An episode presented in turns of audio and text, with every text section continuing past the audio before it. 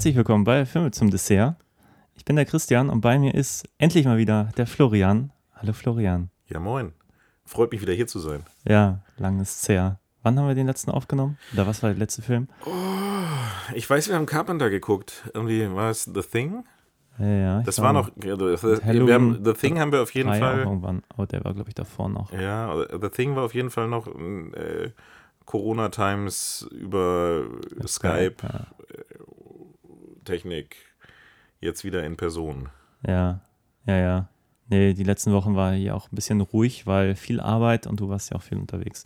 So ist das halt. Ist ja auch alles umsonst. Da muss man ja auch, äh, ja, arbeiten manchmal. Ja, irgendwie, solange der Podcast noch nicht die Miete zahlt, nee. Äh, nee, tut er nicht. Ähm, nee, macht ja Spaß, aber äh, klar, und irgendwie ähm, kam jetzt noch so eine kleine Pandemie dazwischen und so und dann. Ja, eine ganz Naja, kleine. aber hier sind wir wieder. Da sind wir wieder. Ja, ähm, wir reden heute mal nicht über John Carpenter, sondern über James Bond. Und zwar nicht irgendein James Bond, sondern den Daniel Craig James Bond. Ja. Ich hatte ja gedacht, als, als, als ich, ich, ich bin ja darauf gekommen, äh, dass du die gucken wolltest und äh, dachte, das wäre eine coole Vorbereitung jetzt irgendwie auf den neuen Bond, der irgendwie im November startet. Hm. Äh, äh. So, gestern, nee, wann war das? Vorgestern äh, kam die Nachricht raus, äh, James Bond verschoben auf 2021. So viel wieder Genau. zum Thema Pandemie. April irgendwann, ja. Hm. Das war aber so ein bisschen auch mein, mein ich, ich war so, irgendwann vor ein paar Wochen habe ich mir Nice Out angeguckt, irgendwie vor zwei Wochen oder so. Äh, und habe gedacht, ach, Daniel Craig ist schon irgendwie ein cooler Schauspieler. Ich habe seine Figur Nice Out echt gefeiert, so als Mont Blanc. so als, als Ermittler. Ich habe den ganzen Film gefeiert. Das Ich- war, das war sehr über, kam sehr überraschend. Also das hatte ich Ja. nicht so erwartet irgendwie. Ja, auf jeden Fall, an ihm hatte ich besonders viel Freude. Und dann dachte ich, ach, den lang nicht mehr gesehen. Und ach ja, er hat ja Bond gespielt. Warum sind mir die Bonds eigentlich nicht so präsent? Und dann war ich zwei Tage später irgendwie in Tenet und ähm, sehe davor halt einen Trailer für den neuen äh, No Time to Die. Mhm. Und fand das irgendwie auch total schick, dass da so zwei, dreimal wird so ein bisschen so die, das, das Bond-Theme so äh, in der Musik kommt das so kurz hervor, um dann wieder irgendwie zu verschwinden. Und dachte ich so irgendwie, so, selbst in mir als nicht so riesen Bond-Fan hat das so ein paar, paar Momente ausgelöst, Das wo ich dachte, was. Das ist triggert was. schon- Du musst nur ist schon dieses- geil, das kennt man seit, seit man lebt, so dieses Thema Mhm. und ähm, habe ich Bock. Und dann war ich neulich in der Bücherhalle und dachte, ich leih mir mal alle drei Bond-Filme aus mit ihm. Hab dann bis nicht bedacht, dass es ja vier gibt und dann habe ich Casino Royale vergessen. Aber sei es drum, den habe ich jetzt mittlerweile gesehen. Und wir reden heute über Casino Royale und ein Quantum Trost. Und die anderen beiden dann ja wahrscheinlich in sehr bald. Ja, hoffentlich. Ja, ein Quantum Trost. Ähm, Genau, und eigentlich hatten wir da den, ja, den schönen Plan, die, also mein Plan war jetzt, die vier zu gucken, um dann frisch ins Kino zu gehen und den fünften zu gucken. Aber hey, dann, jetzt ein bisschen mehr Zeit dafür. Dann machen wir halt einfach äh, nächstes Jahr im April irgendwie nochmal einen Rewatch. dann- Rewatch, ja. Und dann, ich hatte ja ganz kurz überlegt, ähm, weil ich mich ja jetzt vorbereiten wollte, ganz kurz hatte der Finger gezuckt, ob ich mir die irgendwie 24 Blu-ray Collectors Edition von allen Bond-Filmen hole und dann einfach mal so einen kompletten Bond-Rewatch mache. Aber ich glaube, das ist, das, das hätte jetzt den Zeitrahmen gesprengt, irgendwie ein bisschen. ja. Aber aufgeschoben. Wie ist viel sind es insgesamt? Sind es nur 24? Hat die gesagt, das kratzt schon an der 30, oder? Ich weiß es Ich, gar nicht. ich dachte, das wäre der, das jetzt der, die haben auf jeden Fall ju- 50-jähriges Jubiläum, Mhm. meine ich. Und das, ich dachte, es wäre der 25. Film im 50. Jahr irgendwie. Okay. Was ja auch nicht schlecht ist. Also, wenn man mal überlegt, was das für eine Frequenz ist, in der da die Filme rausgekommen sind. Ja, so äh, kommt schon immer so im Abstand von zwei bis vier Jahren, kommt auf jeden Fall immer einer. Ne? Ja, auf jeden Fall. Wobei jetzt natürlich irgendwie, ähm, guck mal, ähm, Casino Royale ist von 2006. Das sind jetzt auch schon 14 Jahre. ja. ja. Quantum Ähm, Trost 2008 und dann gab es, glaube ich, vier Jahre Pause. 2012 kam dann, Skyfall, genau, und dann irgendwann der andere. Spectre. Spectre. Mhm. Ich bin so ein kleiner James Bond-Nerd. Ja, ja, ich merke schon, du hast auf jeden Fall mehr Ahnung als ich. Aber deswegen gucke ich die ja, damit ich auch mal wieder auf dem neuesten Stand bin. Casino Royale habe ich auch damals geguckt, leider nicht im Kino. Ähm, ich könnte mich jetzt auch an nicht mehr wirklich viel erinnern, hm, außer an irgendwie ein paar Poker-Gambling-Szenen. Mhm. Ja, Ja. ich, ich glaube, ich habe ihn im Kino gesehen und ich habe ihn dann auf DVD auch diverse Male gesehen. So oft, dass ich dann auch schon lange keine Lust mehr hatte. Okay. Bei, bei äh, äh, Quantum Trost war es tatsächlich eher so, dass ich ihn im Kino gesehen hatte und danach keine Lust mehr, ihn nochmal zu gucken. Aber ich habe ihn jetzt auch nochmal frisch, äh, gerade aufgefrischt. Also, ähm, ähm, und im Nachhinein war er dann doch etwas anders, als ich ihn in Erinnerung hatte. Aber äh, ja, dazu gleich mehr. Genau. Ja, dann äh, Aber jetzt habe ich gleich am Anfang eine Frage. Was war denn dein erster Bond-Film? mein erster Bond-Film.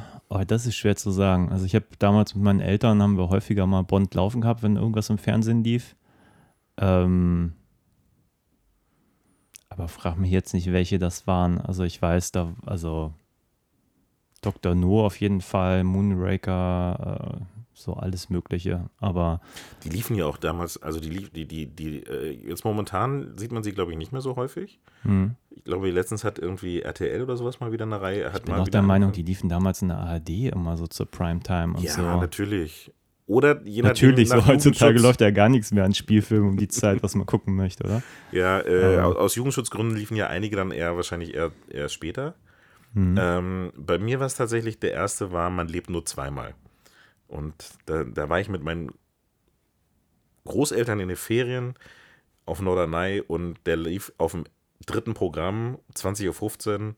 Und die so, ja, ja, guck mal, guck mal. Und ich so, "Oh, James Bond, James Bond, James Bond. Uh.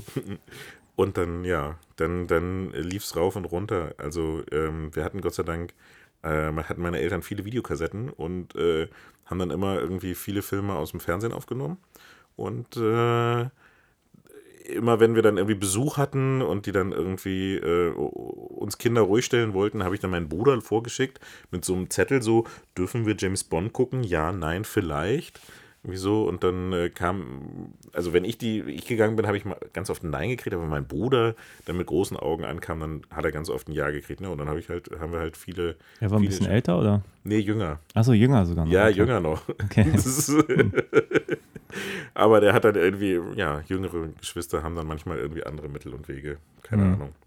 Und da haben wir dann viel, viel von den, äh, äh, ich sag mal, Sean Connery, aber auch Roger Moore Bonds irgendwie geguckt. Hm. Ähm, tatsächlich der äh, erste, den ich im Kino gesehen habe, war Golden Eye. Ja, das war bei mir auch so.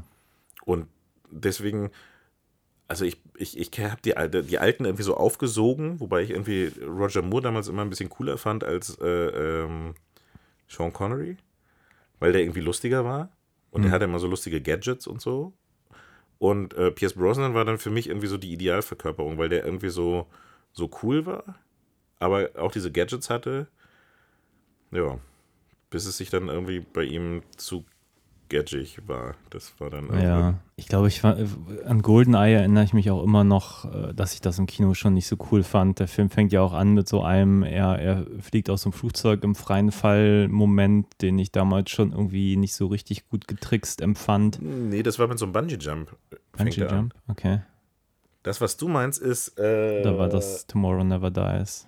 Ja, wo er mit dem Motorrad irgendwie dem Flugzeug hinterher springt und dann da reinfliegt irgendwie. Ah, dann war das der, okay. Ich habe beide im Kino damals gesehen und auch im gleichen, dann hat sich das in meinem Kopf vermengt. Okay. Aber ja. Die Golden Eye fand ich ziemlich cool. Also der war, das war halt so, das hatte noch so ein, so ein, so, das war so dieser Wechsel, so kalter Krieg, äh, äh, das sind jetzt noch unsere neuen Freunde irgendwie und weiß ich nicht, das hatte, das ist für mich der aus der von Brosnan, äh, Pierce Brosnan, Brosnan, Brosnan Film, der auf jeden Fall der, der beste, finde ich.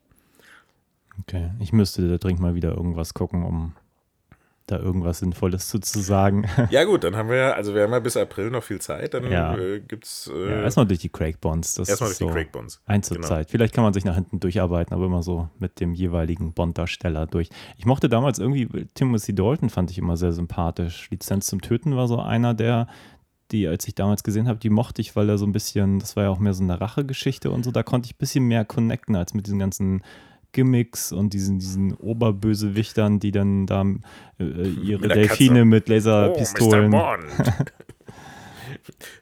mich hat das tatsächlich damals abgestoßen als, als so Kind, Jugendlicher irgendwie, weil er mir zu hart war irgendwie. Da fehlte, mir fehlte das gerade alles. Also das, was für mich das irgendwie, ähm, ähm, ich habe den jetzt letztens zum Teil nochmal wieder gesehen und ich war wirklich erstaunt, wie hart der war irgendwie. Und mhm. es ist ja, äh, eigentlich ist es, um jetzt einen Bogen zu den Filmen zu schlagen, die wir jetzt äh, heute auch besprechen wollen, ist ja, ähm, also der, der erste bei Timothy Dalton, der hat ja zwei nur gemacht. Der erste ähm, den er gemacht hat. Ähm, Lizenz zum Töten und Hauch des Todes. Genau. Ich glaube, Lizenz zum Töten war als der erste. Genau, und der erste war aber noch, das ging um so eine Überläufergeschichte aus Russland und den will dann, da will den jemand umbringen und dann hat er so eine Cellistin, die irgendwie ihn, äh, mit der er dann irgendwie da mit so einem Cello über die Grenze rutscht und mit einem Auto über einen See fährt und der hat dann auch noch so keine Ahnung, Spikes und Laserstrahlen, mit denen man dann irgendwie die. An und das war alles noch so ein, ähm, äh, so ein, so ein Roger Moore-Buch mit so Humor und, ähm, und so Gadgets und sowas. Was sie, auf, was sie dann irgendwie zu, für Timothy Dalton so ein bisschen umgeweckelt haben. Und der danach kam, das war diese Rocher-Story. Ähm, oh, okay. Der Hauch des Todes. Und ähm, das war im Prinzip der Wunsch, den, den Timothy Dalton damals, glaube ich, hatte der wollte halt näher an diesen an diese ursprünglichen Bond-Bücher ran und wollte den halt irgendwie so ein bisschen, wollte weg von diesem Gadgets und, und, und äh, hier noch irgendwie ein explodierender Schuh und da noch irgendwie eine, keine Ahnung, laserschießende Uhr und sowas. Ähm, und wollte das halt wieder ein bisschen rougher und ein bisschen, bisschen geerdeter machen, was sie dann ja auch gemacht haben, aber das kam, glaube ich, damals nicht an und dann haben sie ihn abgesägt und ähm, haben ihn dann mit Pierce Brosnan ersetzt irgendwie. Äh, und das ist aber eigentlich genau so ein Ansatz, den sie jetzt auch beim, bei Casino Royale verfolgt haben. Bei Casino Royale ist ja auch eine äh, Verfilmung von, einer, ähm, Original, von einem Original äh, äh, Fleming-Buch. Und auch da haben sie, ich finde, der ist erstaunlich äh, gadgetfrei. Also der hat halt so ein paar, paar Sachen, Mhm. Aber, ähm, aber die werden ja auch nicht groß eingeführt. So in seinem Auto hat er so ein, zwei Sachen, aber ist ja jetzt genau. nicht so wie damals. Zufälligerweise genau die Sachen, die er braucht, um die Anschläge ja. des Bösewichts zu überleben. Ganz, ganz zufällig, aber. Ähm, naja, das ist, äh, ein Freund hat das immer lineare Wacknis genannt. Also wenn, wenn Batman in, in Batman hält die Welt in Atem das Anti-High-Spray kriegt, um später dann gegen ein Hai kämpfen zu müssen, hat er dieses Spray, was er rausziehen kann. Das ist natürlich ganz großartig. Ja. Ähm, nee, und der, äh, der Casino Royale war dann, glaube ich, so der Wohn, also äh, ich muss es jetzt noch ein bisschen weiter ausführen. Ich, ich habe mich viel mit Bond-Filmen beschäftigt und habe viel, habe sie oft gesehen und habe viel drüber nachgedacht und so. Deswegen ähm, diese Pierce Brosnan-Filme, Casino, ähm, nicht Casino, ähm, äh, GoldenEye, wurden dann ähm, immer, also die, die haben halt versucht, den äh, immer moderner zu machen. Und der letzte, ähm, Die Another Day, ähm, war dann schon so, da, da haben sie dann auch so CGI-Sachen gemacht und so ziemlich schlechte Sachen.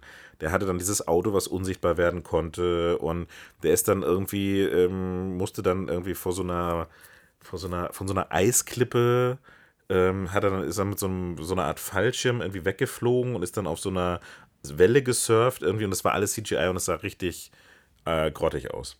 Also es sah echt grottig aus und es sah echt ein bisschen, ähm, weiß ich nicht, es, es sah nicht cool aus irgendwie so. Und es hat, ich hatte so ein bisschen das Gefühl, die haben den Bogen überspannt. Und ähm, falls ich das jetzt nicht falsch gelesen habe, haben sie irgendwie in dem, in dem ähm, äh, Casino Royale bis auf ein paar irgendwie kleine Effekte oder sowas, haben sie halt versucht, wieder so ähm, mehr handgemachte Sachen und, und handfeste Stunts und äh, Action und Schießereien und Explosionen und sowas irgendwie ähm, sich da wieder zurück zu besinnen. So auf die Tugenden, die, die James Bond irgendwie, die, die sie halt, die halt früher Spaß gemacht haben, so. Hm. Und nicht irgendwie in so eine mega CGI-Richtung zu gehen. Irgendwie. Ja, also ich finde diese, diese Grittiness, ich, wie gesagt, ich bin nicht ganz so im Bond-Thema, um jetzt wirklich alle Bonds miteinander zu vergleichen aber in, in, meiner Wahrnehmung war jetzt kein Bond irgendwie so von der Grundattitüde so hart, wie jetzt äh, Craig angelegt wurde hier in, in Casino Royale, weil er eigentlich ohne mit der Wimper zu zucken, von Anfang an einfach Leute umbringt. So. Und man kennt das ja schon allein durch den, den einen Bond-Titel Lizenz zum Töten, dass, dass er irgendwie auch Leute umbringen darf. Aber dass er das so kaltschnäuzig macht und auch vor allem die ganzen Bond-Girls ja reihenweise um ihn herum irgendwie brutalst gekillt werden, habe ich den Eindruck, so war das vorher noch nie, oder? Ähm, dass die Bond-Girls gekillt werden, das gab es schon. Ich meine, ich sage nur Goldfinger, weißt du, die äh, Frau, die da irgendwie in Gold angesprüht wurde und, Ja. und äh, sowas. Also es ist schon oft so gewesen, dass die, die, die Damen, mit denen, die sich dann mit ihm eingelassen haben, dann ähm, Die, die natürlich. Mittel zum Zweck waren und irgendwie ähm, äh, ganz oft auch irgendwie äh, entweder irgendwie sitzen gelassen wurden oder halt irgendwie umgebracht wurden. Aber ähm, was ich, müssen wir eigentlich nochmal, fällt mir gerade ein, müssen wir eigentlich nochmal den, den, den Plot irgendwie erzählen? Ja, können wir gleich noch, sind wir Okay. ja auf einer kompletten Okay. Überebene. Alles klar. Ähm, also was ich halt irgendwie cool fand, war, dass sie ihn so als Neuling eingeführt haben. Weil die anderen Filme, die sind alle so, ähm, die sind alle so schon, da ist, das, er ist irgendwie so etablierter Agent und ist irgendwie schon so eine Nummer. Und ähm, hier äh, fängt ja der Anfang an, dass er ähm, sich quasi erst so mit den, mit den ersten beiden Liquidierungsaufträgen seinen, seinen Double-O-Status er, er, erarbeiten muss. Ähm, und das fand ich irgendwie ein, fand ich irgendwie ganz cool, so, zu, so ihm im Prinzip all das, was irgendwie Bond vor so für die mehr oder weniger mehr oder weniger ausgemacht hat, irgendwie so die, die Gadgets, den Humor, die, keine Ahnung, Moneypenny, Q, whatever, halt diese ganzen, diese ganzen Standard-Bond-Sachen irgendwie wegzunehmen und ihn halt so von, von null anfangen zu lassen irgendwie. Ähm, das fand ich, das fand ich irgendwie eine ganz coole Idee. Das ist ja im Prinzip heutzutage würde man Reboot sagen irgendwie. Äh, so ein Soft-Reboot, ne? Weil das ist ja auch eine Figur, die es schon jetzt seit 50 Jahren gibt, irgendwie sowas. Und ähm, Ich meine, es war ja auch nicht ganz unklar, was ist ja auch, glaube ich, die erste Bond-Geschichte, die nur der, Aut- oder? ich weiß, das weiß ich tatsächlich nicht. Ich bin bei den Büchern, bin ich so ein bisschen raus. Ich habe ein paar gelesen. Also als ich vor ein paar Tagen so ein bisschen halbherzig recherchiert habe, bin ich der Meinung gelesen zu haben, dass sie die Romanrechte damals für 6000 Dollar veräußert haben. Also 6000. Ich kann mir gar nicht vorstellen, dass es so wenig ist, weil jetzt weil das Bond-Ding so, ein- so ein riesen Franchise geworden ist. Auf jeden Fall hat der, hatten die auch ganz lange ja die Rechte nicht dran und deswegen gab es Genau. wohl ein, irgendeinen Teil einer Fernsehserie in den 50ern, wo der Plot schon mal verwendet wurde. Und dann halt in den 60ern halt den, den Peter Sellers-Film. Ja, aber die haben dann, glaube ich, nur den Plot genommen, aber durften nicht den Bond-Namen verwenden. Ähm, Plot. Plot ist auch ein gutes Stichwort. Plot, ja, worum geht's? Worum geht's denn? Es Casino Geht, Royale. Casino Royale. Äh, es geht um ein royales Casino. Nein. Ähm, es geht. Willst du? Soll ich? Ich muss gerade nachdenken, wie der ganze Plot aufgebaut ist. Bond, also ich meine, das hatte ich jetzt auch schon wieder wirklich vergessen. Ich habe lange keinen Bond-Film mehr gesehen. Aber er spielt ja immer überall auf der Welt und er ist halt immer irgendwo. Und es ist immer so eine kleine Schnitzeljagd, ne? Genau. So immer so von. Er observiert irgendwas. Meistens, manchmal weiß man gar nicht, äh, wird man einfach reingeschmissen. Das fand ich, glaube ich, auch ganz schön in Casino Royale, dass man einfach irgendwo ist und ähm, ich weiß nicht, ob es um Drogen, doch, Drogen, Terrorismus, glaube ich, geht. Terrorismus. Ne? Es geht um ja. Terrorismusfinanzierung. Sie wollen, ähm, ähm, also der Film fängt erstmal damit an, ähm, mit einer Schwarz-Weiß-Sequenz irgendwie so in, in Prag. Äh, Stimmt, da habe ich noch gedacht, ob meine Verkabelung hier irgendwie korrekt ist. ich fand, das sah ziemlich geil aus und äh, können wir aber gleich, uns gleich drüber Ja. unterhalten. Also es fängt an mit einer Schwarz-Weiß-Sequenz. Äh, Bond ähm, ähm, ist irgendwie bei einem Station Chief äh, von, in, in Prag und äh, der sagt so, ja, wir haben irgendwie rausgefunden, dass sie Information, äh, irgendwie so, wir haben ja nichts gegen ihr Nebeneinkommen, aber wir haben rausgefunden, dass sie irgendwie äh, Informationen verkaufen. Und dann sagt er, ja, ich muss ja keine Angst haben, sie haben ja noch keine zwei Kills und so, äh, ähm, sie haben ja noch keinen Double-O-Status. Dann wird halt äh, im Rückblick nochmal gezeigt, dass er dann schon einen umgebracht hat. Na, und der zweite Kill ist dann halt dieser Station Chief, den er, den er umbringt.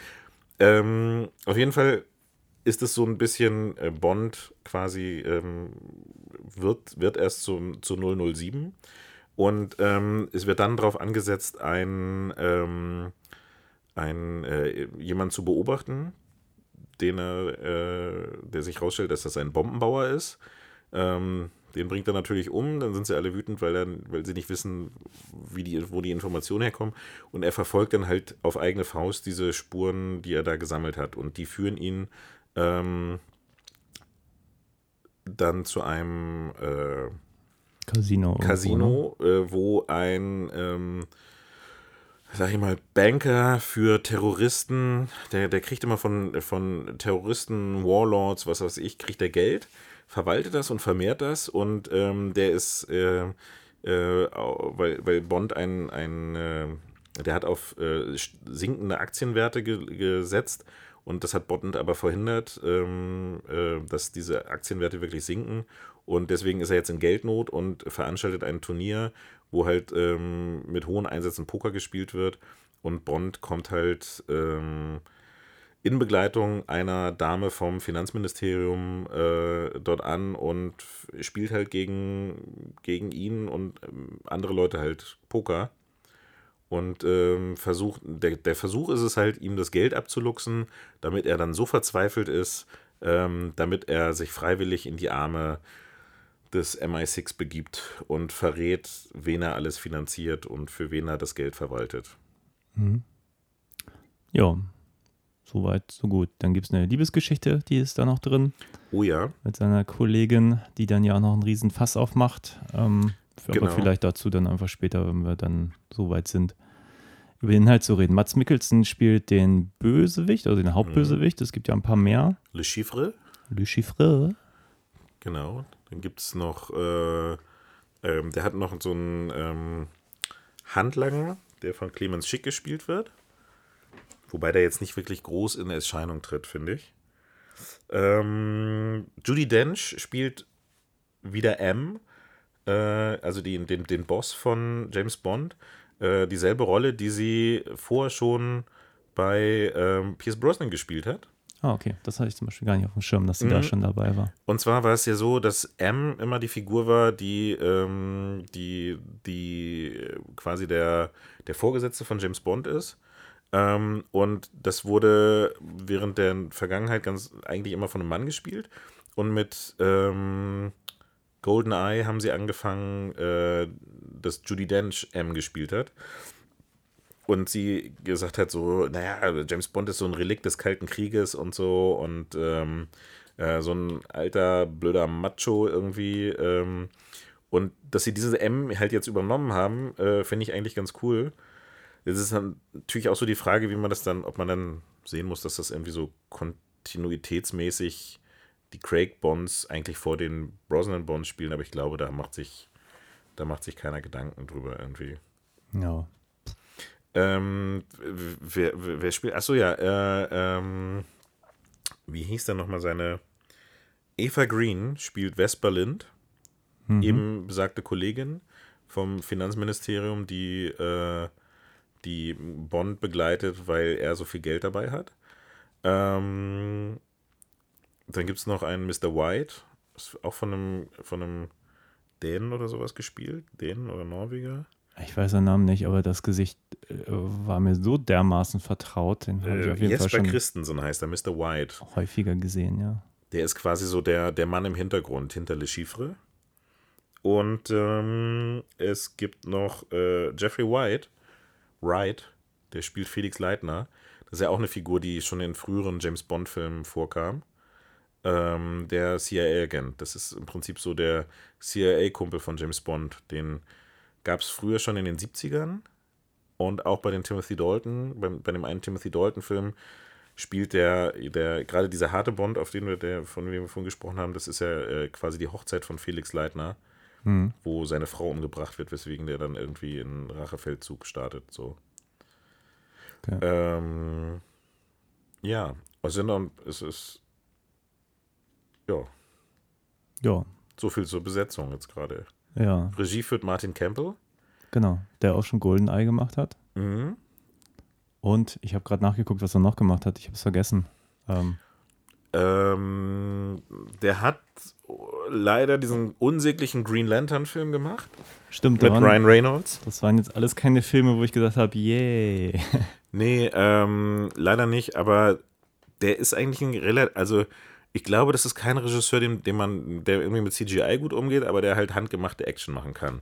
Ähm, Vertical Limit habe ich damals auch mit ihm gesehen, also von ihm. den habe ich tatsächlich noch nie wirklich ganz gesehen. In meiner Erinnerung ist da auch nichts hängen geblieben, aber das war auf jeden Fall damals auch ein, eine große Nummer. Ich habe ihn auch im Kino gesehen. Mm, Ja, ich, ich wollte den damals, aber ich habe irgendwie, weiß ich nicht, das, da bin ich noch zur Schule gegangen zu der Zeit. Was er auch gemacht hat, Auftrag Rache, ähm, ich weiß gar nicht, wie der im Original heißt, mit Mel Gibson. Der war auch nicht schlecht, der war relativ solide irgendwie. Oh, und der, der, der hat die Zorro-Filme auch gemacht. Die Zorro-Filme mit Antonio Banderas. Ja, okay. Und die, muss ich sagen, habe ich richtig gefeiert damals im Kino. Also, ähm, der, der ist für mich halt so ein Regisseur, der, der da würde ich irgendwie sagen, da weiß man, also dem, nach dem Green Lantern-Film, der hat er leider ein bisschen an Reputation verloren bei mir. Aber der, der hat irgendwie immer so solide Blockbuster-Action-Filme irgendwie abgeliefert, ohne jetzt so eine Hyperaktivität wie Michael Bay irgendwie auszustrahlen und sondern es war immer so, ich glaube, der war auch immer sehr erfolgreich. Also GoldenEye war, glaube ich, super erfolgreich. Ähm, also Martin Campbell sagte mir jetzt nicht so viel, muss ich gestehen. Und auch die Filmografie, ja, ließ mich jetzt nicht in Freude ausbrechen. Und gleichzeitig glaube ich, also ist jetzt nur eine Vermutung, dass aber für die Bond-Reihe auch gerne, ich sag mal, jetzt nicht unbedingt die Autorenfilme herangezogen werden, sondern einfach sehr gute Handwerker, oder? Ja, Das auf jeden so- Fall. Also die haben natürlich auch ähm, ähm, sehr gute Second-Unit-Regisseure und sehr gute Stunt-Coordinator und sowas, die dann da auch einen sehr großen Einfluss teilweise nehmen. Also zum Beispiel der, der Stunt-Coordinator, den der bei GoldenEye war, das ist, der hat danach alle James Bond-Filme gemacht. Und ähm, das war auch schon früher so, dass dann teilweise dann auch die Stunt-Coordinator da dann Regie gemacht haben. Also die, die haben, die haben schon immer sehr solide Handwerker gehabt, die halt irgendwie da ging es jetzt nicht unbedingt um, um schauspielerische Nuancen und um irgendwie ähm, große Gefühle, sondern das ging halt um, um schicke Bilder in schönen Locations, wo es irgendwie richtig kracht und rumst, irgendwie so. Und ähm, also, spontan fällt mir, habe ich gerade einen Namen im Kopf, ich weiß jetzt aber nicht, ob der wirklich, ähm, ich glaube Guy Hamilton hieß der. Das war so der, ähm, der James Bond-Regisseur der 60er und 70er Jahre irgendwie. Also der ist, der ist da wirklich, der hat diese ganzen, der hat von, von äh, Sean Connery bis Roger Moore hat er das gemacht. Und der war, glaube ich, auch früher Stuntman oder so. Also das ist, ähm, bis, bis zu Casino Royale waren, waren das nicht unbedingt immer ähm, die Regisseure, die jetzt dafür bekannt waren, irgendwie das, die großen Dramen oder die großen Charakterfilme irgendwie zu verfilmen. So. Aber hast du den Eindruck, das ist jetzt nur eine Frage vorweggenommen, hast du den Eindruck, die Filme haben auch ein bisschen eine eigene Handschrift des Regisseurs? Weil ich muss sagen, jetzt allein bei diesen zweien, die wir jetzt gesehen haben, fällt mir zum Beispiel auf, Casino Royale ist mit 150 Minuten deutlich länger als jetzt der zweite, ein Quantum Trost. Vielleicht können wir, die, vielleicht ist die Frage jetzt zu früh gestellt, so sollte vielleicht eher so ein Fazit werden. Aber jetzt äh, Quantum Trost waren jetzt ja auch nur 100 Minuten, glaube ich. Ja, das ist aber tatsächlich, glaube ich, auf einem ganz anderen, einem ganz anderen Problem geschuldet, weil ähm, Das die. Buch ist auch nicht so gut, aber das ist eine andere Nee, Geschichte. das Buch war vor allen Dingen nicht fertig. ah, okay. Die, das war einer der Fehler, die haben halt, ähm, also die, die haben halt äh, die letzte Fassung, mit der sie, wo, wo die Drehbuchautoren, das waren ja Dreh Drehbuchautoren, bei beiden Filmen dieselben. Also zwei haben irgendwie immer das, den, die erste Fassung und dann hat der Paul Haggis hat dann irgendwie noch eine geschrieben. Und die letzte Fassung, äh, die er geschrieben hat, ähm, ist zwei Stunden vor Beginn des Writer Strikes 2008, äh, bevor der losging, ist die fertig geworden. Und danach durften, waren diese ganzen Autoren ja, das ist ja äh, in Amerika mit den ganzen ähm, Gewerkschaften und sowas, äh, waren die ganzen Autoren halt irgendwie, weil die im Streik waren. Äh, das war ja auch so ein Jahr, wo, wo ganz viele Fernsehserien teilweise nur die Hälfte der Staffel irgendwie fertig bekommen haben, weil die in den Streik getreten sind.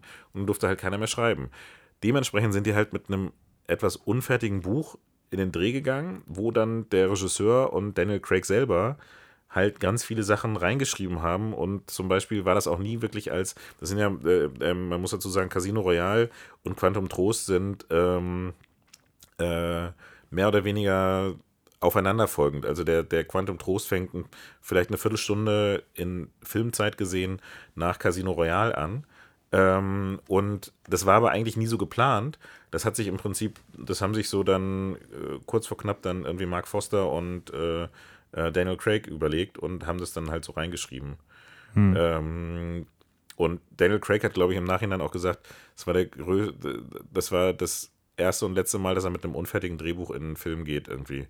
Ähm, weil es einfach, wenn, also ich kann es halt nur sagen aus meiner Arbeit irgendwie beim Film, wenn du mit einem unfertigen Drehbuch halt in den Dreh gehst und halt während du drehst, noch schreibst und umschreibst und änderst, das kann alles nicht so gut werden, als wenn du, also die Dreh, ein Drehbuch ist halt die, die, die wirklich die, ähm, so einfach, es ist halt das Grundgerüst für einen guten Film. Wenn du ein gutes Drehbuch hast, dann kann dann, da können viele Faktoren noch schlecht laufen, aber wenn du halt nicht, noch nicht mal ein gutes Drehbuch hast, dann ist es umso schwieriger, daraus einen guten Film zu machen.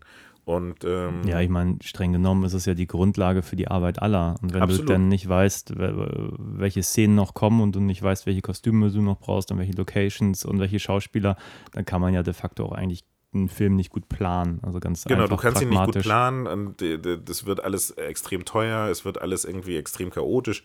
Es wird wahrscheinlich ganz oft auch ähm, in, in, inkonsequent in der Logik irgendwie, weil so ein, so ein äh, wenn ich zum Beispiel bei meiner Arbeit als Regieassistent irgendwie ein Buch lese, dann brauche ich immer so eine Logik der Geschichte, dass es halt irgendwie in sich stimmig ist. Und ähm, du merkst ja ganz oft, wenn Sachen umgeschrieben werden, dass dann vielleicht aus einer vorherigen Fassung noch irgendwo was drinsteht, dann wird irgendwo eine Uhrzeit geändert. Ähm, wann der Mord wird dann von 22 Uhr auf 1 Uhr morgens gelegt oder andersrum und an einer Stelle äh, vertun sich dann die, äh, vergessen sie das zu ändern und schon hast du irgendwie Logikfehler drin. Ähm, und die Schauspieler lernen falschen Text. Das bedeutet dann wieder mehr Aufwand am Set und solche Sachen. Also das, ähm, und, und die sind halt irgendwie Quantum Trost. Da kommen wir gleich zu. Der, der, vielleicht muss man die irgendwie dann auch nochmal kurz sagen, worum es darin geht. Aber der wirkt für mich halt wirklich wie überstürzt und nicht wirklich durchdacht und ähm, viel Luft und wenig Inhalt irgendwie so. Okay. Ja, spannend. Äh, noch nicht, äh, aber ja, ja, ich, ich kann mich an den, den Streik erinnern, aber äh, habe mich nie wirklich mit den Folgen beschäftigt, muss ich sagen. Also damals hat man das so vor ein, zwei Projekten bekommen, mitbekommen, sodass dann eine Serie nicht fertig wurde und so. Aber dass das jetzt auch einen Bond betroffen hat, das war mir zum Beispiel neu. Ähm, Ja, und aber dann durften halt nur noch die, konnten halt nur noch die Leute schreiben, die halt irgendwie, aber nicht, ich weiß jetzt genau, nicht, ob, keine Autoren sind im Prinzip. Genau. Ne? Ja. genau. Okay, aber Casino Royale, erstmal. Ähm, hast du damals im Kino gesehen? Habe ich Ähm, damals im Kino gesehen. Hat mich, auch bei der erneuten Sichtung genauso gut, besser, schlechter? Was, was Mm. magst du an dem Film? ähm, ich finde, der ist unheimlich gut gealtert. Das ist jetzt nicht so, also wenn ich mir zum Beispiel so einen Film davor hier Die Another Day angucke, dann, dann ist es stellenweise so ein bisschen so bei den äh, manchen Szenen und, und, und CGI-Sachen und sowas Fremdschämen. Und ähm, ich finde, der ist äh, dafür, dass er jetzt irgendwie 14 Jahre alt ist, ist er erstaunlich gut gealtert. Ähm, ich habe den jetzt nochmal mit einem anderen Blick gesehen irgendwie und, und war doch wieder sehr angetan. Ähm, ich finde, der ist. äh, Ich, damals bin ich ziemlich begeistert aus dem Kino gegangen. Ich finde ihn immer noch gut, aber ich bin jetzt nicht mehr so, so, so, so begeistert wie damals in der Situation, wo, es, wo ich ihn gerade gesehen, frisch gesehen hatte. Irgendwie sowas. Ich finde, das ist ein solider, guter Actionfilm, ähm, der sich irgendwie, du hast die Lauflänge gerade schon angenommen, ange, angesagt, irgendwie, der, der nimmt sich dann auch die Zeit, irgendwie so Das seine ist relativ Geschichte lang, ja, zweieinhalb Stunden würde ich jetzt so sagen. seine Geschichte zu erzählen irgendwie und ähm, ist erstaunlich angenehm geschnitten. Also der ist jetzt auch in den Action-Szenen, du kannst irgendwie den Action-Szenen gut folgen. Ähm, die haben halt versucht, so Sachen wie Parcours und sowas einzubauen und ähm, Geile Szene, by the way. Der Mhm. Dinner der Jagd, der Parcoursläufer. ja, Geil. ja, das ist, das ist äh, richtig, Also man merkt auch, dass es ein echter Parcoursläufer ist, weil das hätte Mhm. jetzt äh, normaler Schauspieler einfach nicht gekonnt, was der da abliefert. Das ist Ja. schon sehr, sehr cool. Ja, das ist die, das ist der, der Bombenbauer vom Anfang des Films, den er verfolgt. Und ähm, der, das spielt sich irgendwie von einem von so einer Ich wollte Schlange. gerade sagen, das ist so eine geile Szene, weil man merkt, äh, Bond ist ja super fit. Der springt ja auch überall runter und so, aber da ist er immer, Bond muss immer irgendwelche Hilfsmittel einsetzen, um hinterherzukommen. Also er Mhm. muss dann doch sich irgendwie an einem, an einem Seil runterlassen oder muss irgendwie Bagger eine andere Lösung finden, weil er das einfach nicht kann, was der Typ kann. Das fand ich so geil Ja. an der Action-Szene. Äh, Bezeichnend ist dieses, diese Szene, wo, wo der irgendwie, der springt, da ist so eine Wand und das ist oben eine kleine Öffnung. Das ist so ein bisschen wie, der, wie bei Ghetto Gangs, hier bei äh, äh, Banlieue, keine Ahnung, ich kann kein Französisch, der Film von äh, Jean, ja. äh, äh, Luc Besson, ähm, wo, wo die auch die, die ähm, Parcoursläufer hatten. Und da gibt es auch so eine Szene, wo die, der, der rennt und springt halt oben durch diesen kleinen Schlitz durch, irgendwie der in zwei Meter Höhe ist. Und dann so krach, rennt Bond, rennt unten einfach so durch die Wand. Durch. So. Und das ist so bezeichnend irgendwie so. So der eine ist halt so der total athletisch, mega beweglich und kann halt die unmöglichsten Sprünge machen. Und Bond einfach so pff, Kopf durch die Wand, irgendwie so. Ich renne da jetzt einfach mal durch. Irgendwie so. Das war so ein schönes Bild, fand ich. Was diese komplette ähm, äh, der Level der beiden irgendwie so, so äh, in einem Bild irgendwie darstellt. So. Genau, und du merkst halt auch, da ist auch viel, also natürlich werden die da irgendwelche Sicherheitsgurte gehabt haben und sowas. Ich habe letztens noch so ein, so ein Stuntman-React-Video gesehen, wo sie darüber geredet haben. Und, aber das, da, da ist halt viel auch echt irgendwie dran. Und das merkst du irgendwie so. Die, die, das sind viele praktische Effekte, viel, das ist, ähm, das sieht einfach irgendwie, ähm, da- das ist eine gute Stuntarbeit irgendwie. Ähm, ich glaube, wenn du jetzt irgendwie reinzoomen würdest, würdest du ganz oft irgendwie das Stunt-Double dann, dann doch irgendwo erkennen. Aber ich bin immer wieder erstaunt, wie schnell, wie gut sich dann doch so, so Doubles irgendwie ver, ver, verspielen. Ähm, aber um auf deine Frage zurückzukommen, ich finde halt, der ist. Der hat Spaß gemacht, immer noch zu gucken. Weil ich ihn jetzt aber auch schon so lange nicht mehr geguckt hatte. Ich habe ihn damals halt wirklich oft geguckt. Ähm, und ich fand es interessant, ihn jetzt mal zu sehen. Ähm, quasi durch so ein, ich habe so ein bisschen so die Zeit von damals irgendwie, habe ich mich so zurückerinnert gefühlt. Weil es war so eine Zeit, wo irgendwie, ähm, also die wollten halt so, so, so den Casino Royale damals auch so als Gegenentwurf zu den Bourne-Filmen irgendwie dann machen. Ähm, wo- was ja so, die ja so ganz hektisch und ganz äh, hyper äh, wackelige Kameraführung. Und ich habe irgendwie gedacht, dass, dass sie das damals auch hatten, aber das hatte der Film gar nicht so. Sondern der war, es ist, er ist, er ist, man kann ihn relativ gut gucken. Er hat eine relativ gute Schnitt, Schnittfrequenz, die Action ist irgendwie überschaubar.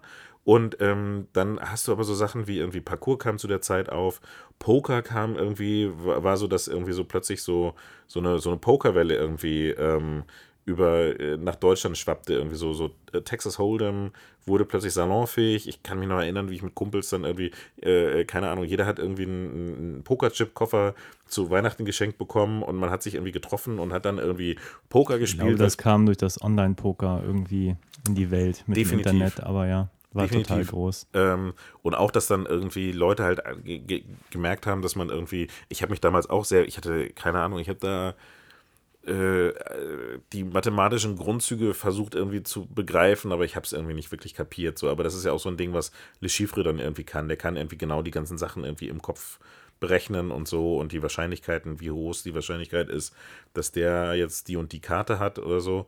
Ähm, und da muss ich an diese ganzen Sachen irgendwie denken. Das war so, so für mich so eine kleine Zeitreise irgendwie, ähm, weil das eine Zeit war, die ich dann selber erlebt habe. Also so ähm, im Gegensatz zu jetzt, sag ich mal, einem Bond-Film aus den 70ern oder 60ern oder sowas. Ne? Das ist auch eine Zeitreise, aber es ist halt nichts, wo ich persönlich die Erinnerung mit verbinde. So. Deswegen, nee, ich fand, äh, der ist auf jeden Fall 2020 immer noch gut guckbar.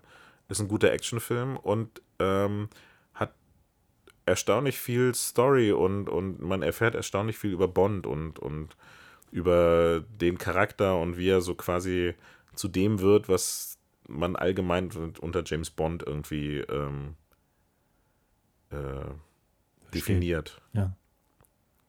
Und, und wie fandst du den? Ich habe den damals, ich, also im Kino habe ich ihn definitiv nicht geguckt. Also ich habe ihn danach irgendwie auf DVD oder so gesehen.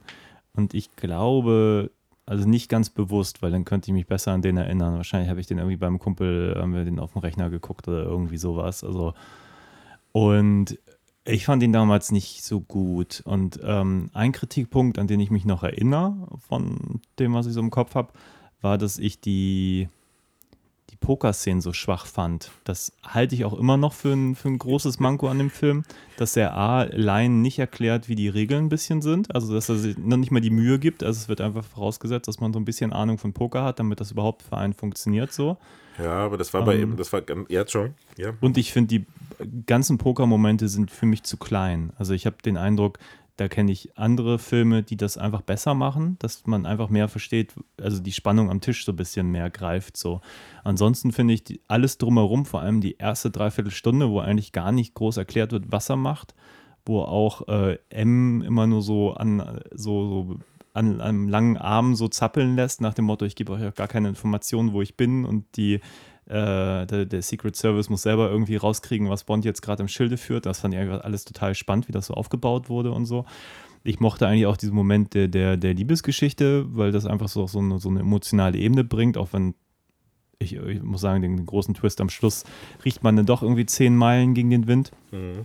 Aber ähm, im Großen und Ganzen fand ich ihn jetzt bei erneuter, sehr, ähm, sehr bewusster Sichtung sehr, sehr gut. Also habe ich überhaupt nicht Mhm. erwartet. Also das, was mein erster Eindruck damals war, muss ich ziemlich negieren. Ich muss sagen, rundum kurzweilig, die 150 Minuten vergehen wie im Flug und trotz kleiner Schwächen irgendwie echt eine, eine ganz runde Sache so. Ja, auf jeden Fall.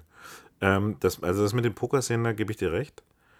Ich fand es halt so lustig, dass dann, die hatten dann noch, ähm, äh, der hatte da, er hat dann ja noch irgendwie einen französischen Geheimagenten, der ihm irgendwie so zur Seite steht, ähm, Mattis, und der erklärt dann immer Vespa, was jetzt gerade irgendwie passiert und da musste ich so ein bisschen schmunzeln, weil das da irgendwie so, das war so, so, so, äh, so reines Plotvehikel irgendwie so. Ich, so, er erklärt jetzt Vespa und den Zuschauern, äh, die es halt nicht verstehen, ähm, was da jetzt gerade passiert. Aber tatsächlich diese Pokerfragen sind für mich nie, mich nie so aufgekommen, weil ich mich zu der Zeit einfach so ähm, mit Poker beschäftigt habe und deswegen das einfach so, ich habe teilweise auch so Poker-Turniere und sowas im Fernsehen geguckt abends und so. Und deswegen war das, ähm, war das für mich jetzt nicht so kompliziert, dem zu folgen. Aber du hast recht, das ist dafür, dass es eigentlich darum geht, ähm, den Bösewicht da irgendwie zu schlagen, ähm, ist, es, ist es nicht unbedingt mega spannend auserzählt. Also es ist jetzt nicht, nicht so dramatisch auserzählt oder so. Ich kann dir jetzt gerade nicht genau sagen, wie ich mir das vorstelle, wie man es hätte besser machen können. Also Fakt ist, dass ich, als ich ihn damals geguckt habe, gar keine Ahnung hatte von Poker. Ich habe dann irgendwann bei einer Poker-Sendung mal gearbeitet, drei Monate. Seitdem weiß ich mehr, aber zu dem Zeitpunkt, als ich ihn damals sah, ja, wusste ich das nicht. Und ich weiß aber, ich habe andere Filme auch mit Poker gesehen, sei es jetzt Maverick mit Mel Gibson und so. Und ich hatte den Eindruck, ich kann den Spielen, auch ohne die Regeln zu kennen, immer besser folgen als jetzt diesem Film, was das reine Pokerturnier angeht. Und das ist aber ja, ich sag mal, eine sehr entscheidende Phase des Films. Und ähm, mein Eindruck ist einfach, dass ähm, hätte man spannender inszenieren können. Also ich hatte auch den Eindruck, dass diese Location, die war mir so klein, weißt du, einfach nur der, dieser Pokertisch, so das war zwar natürlich irgendwie alles irgendwie auch wahrscheinlich auch nicht billig so von den Räumlichkeiten und trotzdem hatte ich den Eindruck, das hätte man, das für mich irgendwie der Moment, wo der Film so, bisschen klein Größe, wird. Ja. So. Aber ich glaube, das ist ja auch die, die, der, ist ja auch in diesem Casino. Das, es gibt auch andere Szenen, die in dem Casino sind. Das ist alles recht groß und so. Und ich glaube, das ist so ein bisschen, weil das ja so eine privatere Veranstaltung ist. Das ist, äh, das ist eher so ein bisschen klein, klein gemacht worden. Ähm, mir, ähm, Was ich ganz großartig finde, ähm, und das war jetzt nicht nur bei dem, sondern jetzt auch im nächsten, wie halt eigentlich ein bisschen mit den Bond-Topics umgegangen wird. Zum Beispiel sein Drink, sein Martini Mhm. gerührt, nicht geschüttelt. Und hier ist er die ganze Zeit so, I don't care, gib mir irgendwas oder äh, das ist wohl auch ein Originalspruch, der wirklich aus dem Buch stammt, so, äh, oder aus dem, das äh, irgendwie so ähm, geschüttelt oder gerührt, ja, mir doch egal, irgendwie. naja. Und auch Haben sie jetzt in, in Quantum nämlich auch nochmal variiert, wo er meint, ich keine Ahnung, was ich hier trinke und dann sagt der, der Barkeeper nochmal, was da drin ist in dem Drink und das ist schon irgendwie witzig so. Ja, wobei das ist ja auch äh, diesen Drink. Aber das ist wahrscheinlich auch die Originalanleitung für das, was er, keine Ahnung. ähm, Also ich habe es dann so gesehen, ähm, er hat ja diesen Drink, nennt er ja Vespa, nach Mhm. der Frau. Ah, okay. Und ähm, das ist ein, den, den Cocktail, äh, sagt, er sagt er so, er weiß nicht genau, wie er den nennt und vielleicht nennt er ihn einen Vespa. Und das ist, glaube ich, so ein bisschen so eine Connection zwischen den beiden Filmen, weil er sich halt damit betrinkt. Und so, der zweite Film ist ja eher so ein, so ein äh, Rachefeldzug, äh, wo, wo ich glaube, es ist auch eine der wenigen Szenen, wo er tatsächlich mal, äh, James Bond mal wirklich betrunken ist, egal wie viele Wodka-Martinis er trinkt. Ähm, mich hat viel mehr an dieser ganzen Casino und an dieser ganzen Poker-Geschichte irgendwie so gestört. Also das Ding ist halt so, der Le Chiffre hat halt darauf gesetzt, dass ähm, die Aktien von so einem äh, Flugzeugunternehmen ins Bodenlose stürzen, ähm, weil er, äh, und darauf hat er das ganze Geld von so einem afrikanischen Warlord gesetzt, so um die, und er hat irgendwie 110 Millionen hat er irgendwie verloren. Und ähm, er hat das deswegen verloren, weil James Bond einen Anschlag auf das neue Flugzeug von diesem äh, Hersteller verhindert hat, für den die Bombe war, die der Bombenbauer gebaut hat am Anfang.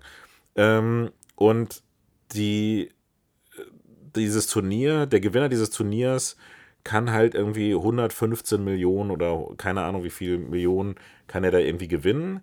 Und das braucht Le Chiffre, um dann wieder seine, seine ähm, äh, die, die Terroraktivitäten und diese, die, die, die, Leute, die ihm das gegeben haben, zu bezahlen.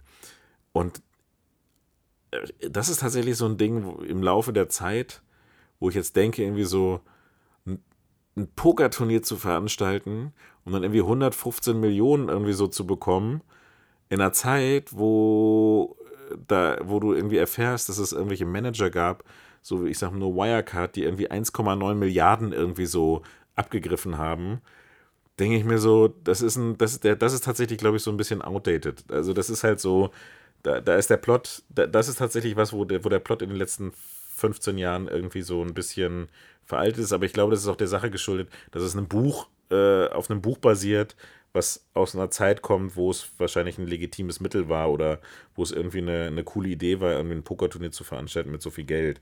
Aber wenn du dir alleine nur überlegst, was für Summen jetzt irgendwelche, keine Ahnung, so eine Elbphilharmonie kostet oder so ein, so, dann denkst du dir so, ja, irgendwie 115 Millionen sind eigentlich, eigentlich nicht mehr so viel für so eine Terrororganisation. So.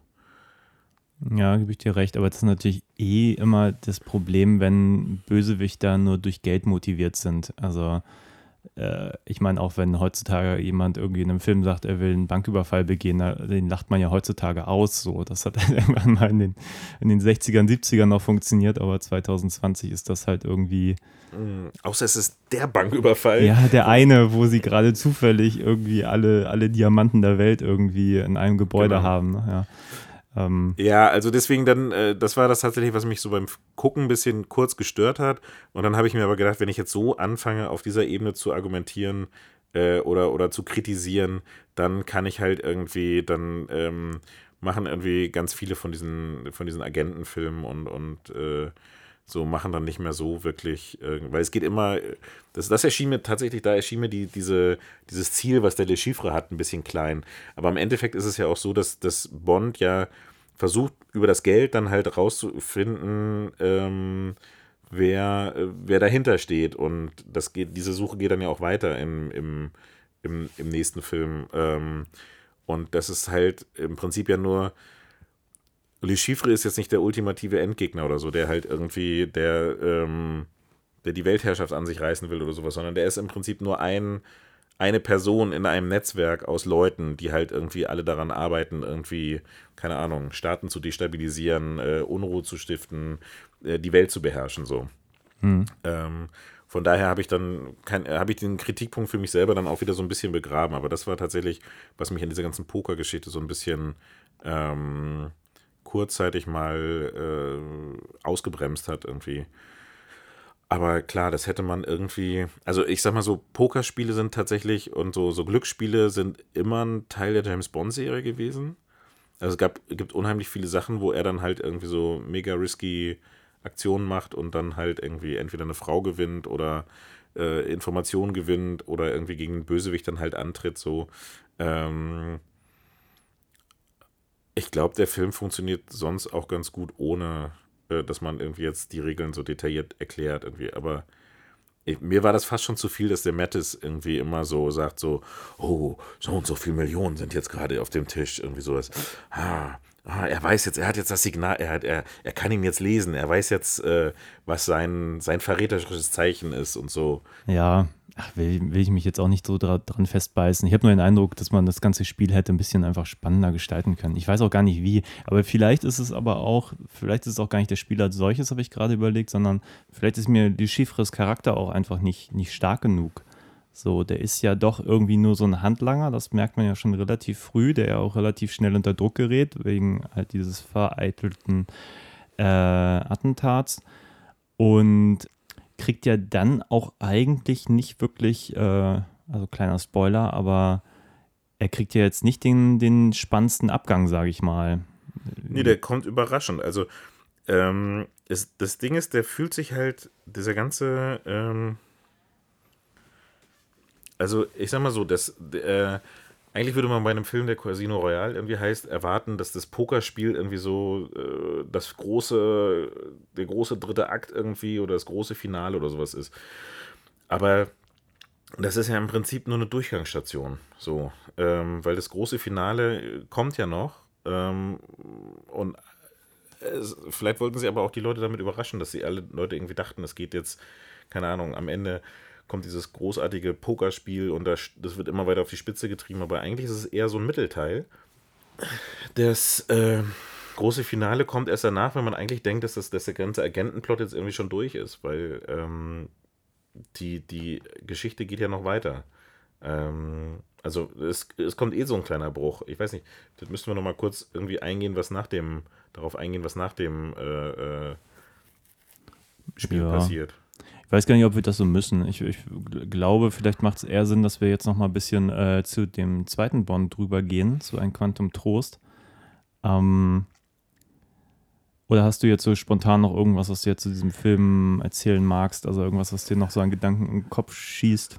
Ähm, nee, also wie gesagt, ich habe mich nach so langer Zeit immer noch gut unterhalten gefühlt. Hm. Ähm, ich kann ihn immer noch gut gucken und ähm, es ist halt interessant zu sehen, was sie so aus, wie, wie Bond so funktioniert, ohne seine Trademarks irgendwie und ohne seine Gadgets und ohne den Humor und ohne diese ganzen Sachen. Äh, und es funktioniert erstaunlich gut irgendwie. Und ähm, ich kann mir vorstellen, dass das auch so ein bisschen das war, was äh, irgendwas, was den, ähm, was Daniel Craig irgendwie so daran gereizt hat, irgendwie mal was, was Neues irgendwie zu machen. Wobei ich ihn teilweise ganz humorig finde, aber eben nicht so aufdringlich humorig. Ja, aber nicht so klamaukig oder sowas. Ja, also der, der, der kommt nicht. aus einem U-Boot, was dann aussieht wie ein, wie ein Krokodil oder sowas raus. Oder ähm, macht irgendwie so ein, schießt einen Laserstrahl aus seiner Uhr und macht dazu einen coolen One-Liner oder Mhm. sowas. Das ist halt so eher dieses Roger Moore-Ding. Ähm, sondern der ist halt, der ist halt ein cool. Manchmal, der, der bringt halt auch coole Sprüche, aber irgendwie äh, eher so ein. Also die, die, die Roger Moore-Filme waren damals ja teilweise schon so am Rande der Selbstparodie irgendwie so. Oder die, ähm, keine Ahnung, wie, wie, der ist ja nur mit dem Schmunzeln da durchgegangen, irgendwie so. Hm. Und das fand ich halt nicht. Der hat halt Ecken und Kanten, dieser Bond hier. Ja, ich finde, es gibt so ein, zwei Momente, die, da hat man den Eindruck, die sind noch dieser, dieser Bond, ähm, dieser Bond-Historie geschuldet, wie halt diese, dieser Moment, wenn er vergiftet wird und sich dann da wiederbeleben muss im Auto und so äh, und dann irgendwie einfach weiterspielt und ähm, Ja, das ist natürlich so ein Moment, wo du als Zuschauer schon mitgehst und sagst so, oh, was für eine harte Sau so. Aber gleichzeitig ist es halt auch ein bisschen arg cheesy, dass es da diese Gimmicks im, im Auto gibt, die man dann gerade dafür jetzt einsetzen kann und so weiter und so fort. Ja.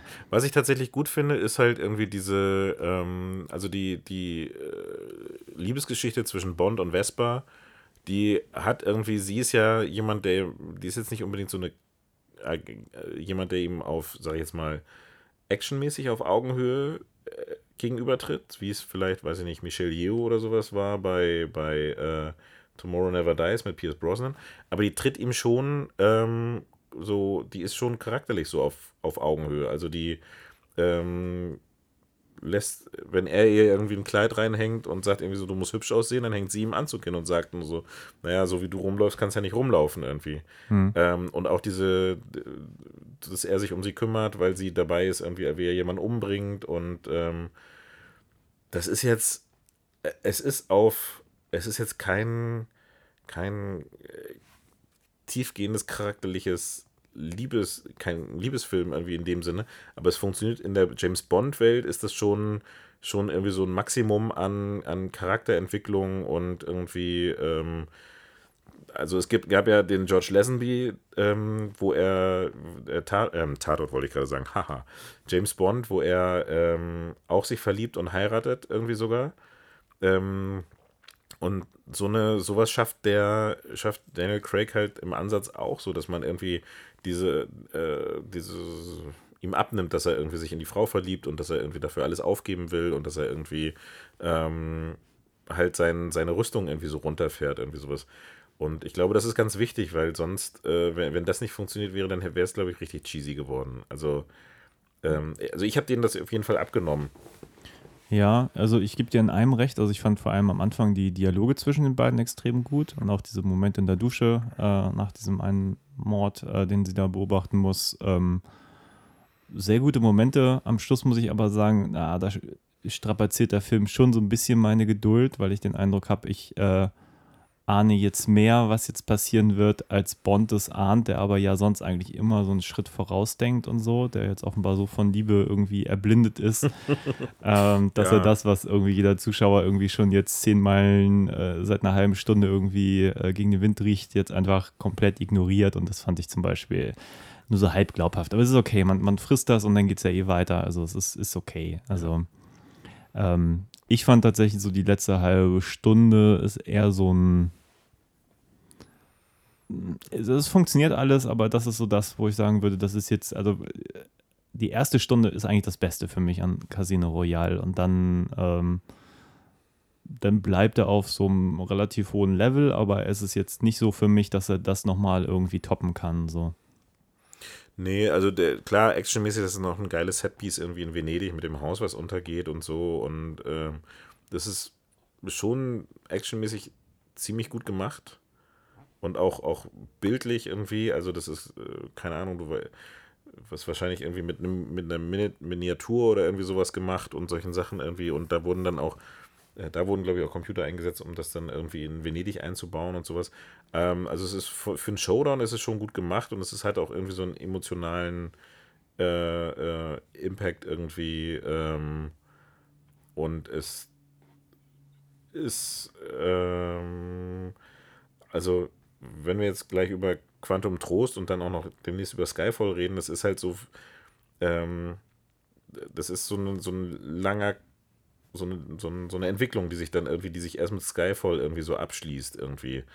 Ähm, aber lass mal über Quantum Trost sprechen. Vielleicht da kommen wir, kommen wir der Sache schon, ja. schon ein bisschen okay. näher. Also, kurze Inhaltszusammenfassung. Ähm, also wir spoilern jetzt gerade durch. Wir haben uns jetzt ein bisschen zurückgehalten bei dem ersten. Aber wer die alle noch nicht gesehen hat und äh, die spoilerfrei genießen möchte, soll die doch erstmal gucken und dann uns hier weiterhören weil der zweite Teil beginnt, äh, wie du schon sagtest, direkt am Ende des ersten. Das heißt, äh, äh, ja, Bond hat jemanden in seinem Kofferraum ähm, und stellt sich raus, ähm, es, also der Film fängt schon mit einer, mit einer, schmeißt einen wirklich rein in die Action. Also es ist unfassbar, das, was ich dachte, so was hier in Deutschland wahrscheinlich zehn Tatorte kosten, verbrät der Film in den ersten dreieinhalb Minuten, bis diese erste Action-Szene vorbei ist. Und man, also man hat noch nichts gesehen und ist halt sofort in der Action äh, mit Autostunts, mit äh, keine Ahnung.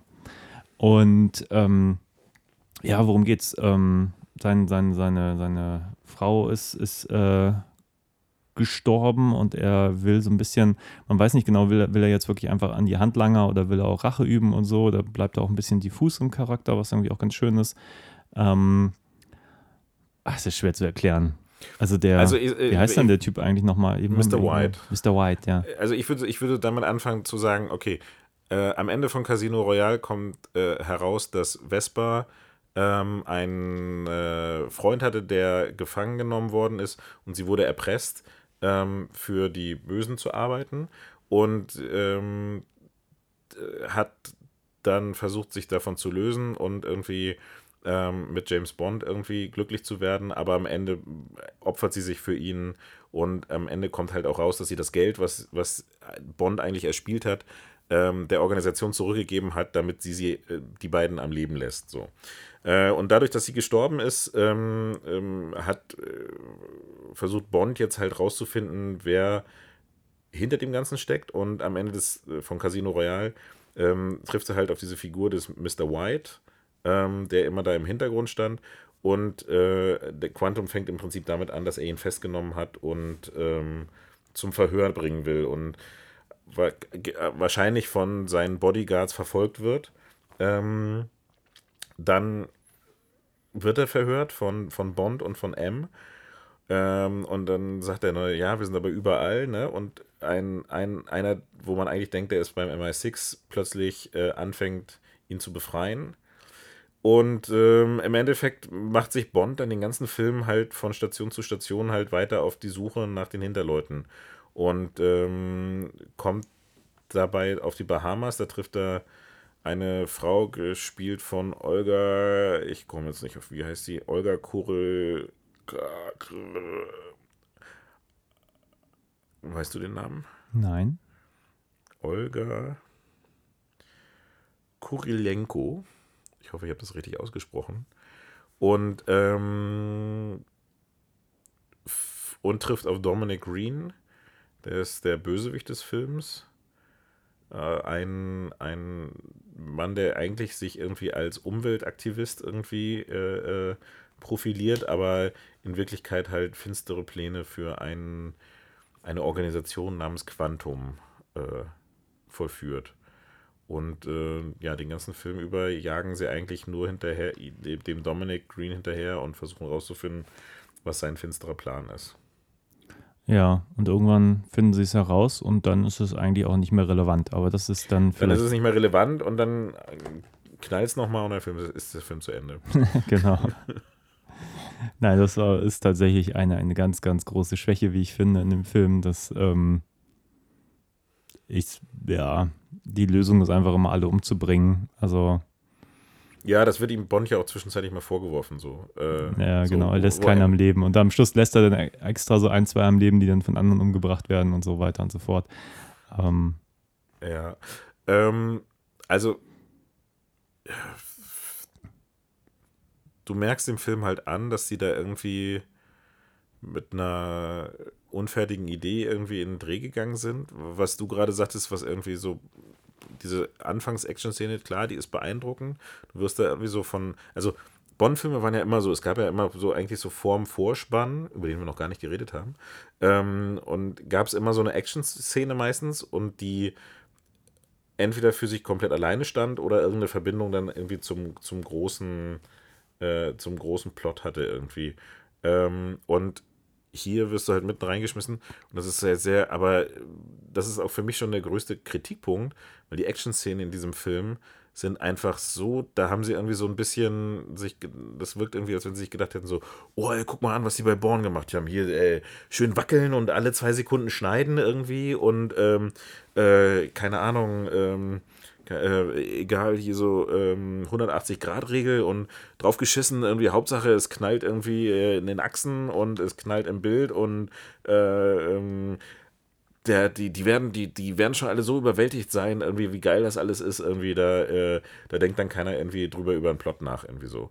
Ähm, und, und das ist für mich der größte Kritikpunkt an diesem Film. Das hat mich damals schon im Kino, hat mich das irgendwie wahnsinnig gemacht weil es irgendwie alles wackelt und äh, es ist hyperhektisch und keine Ahnung, man könnte es jetzt vielleicht damit begründen, dass es irgendwie, keine Ahnung, die Wut von oder die, den mentalen Status von James Bond irgendwie in seiner Ausnahmesituation da irgendwie widerspiegeln soll, aber äh, die sind gut gemacht, wie immer, mhm. aber zu hektisch und zu unübersichtlich und irgendwie das hat mich total rausge rausgerissen aus dem Film. Ja, ich fand es jetzt nicht so schlimm wie bei Born. Also bei Born kann ich mich erinnern, dass es teilweise Action-Szenen gab, da, da habe ich gar nichts mehr mitbekommen. Also da wurde nur noch gewackelt, da wurde nur noch schnell geschnitten. So schlimm fand ich es hier nicht.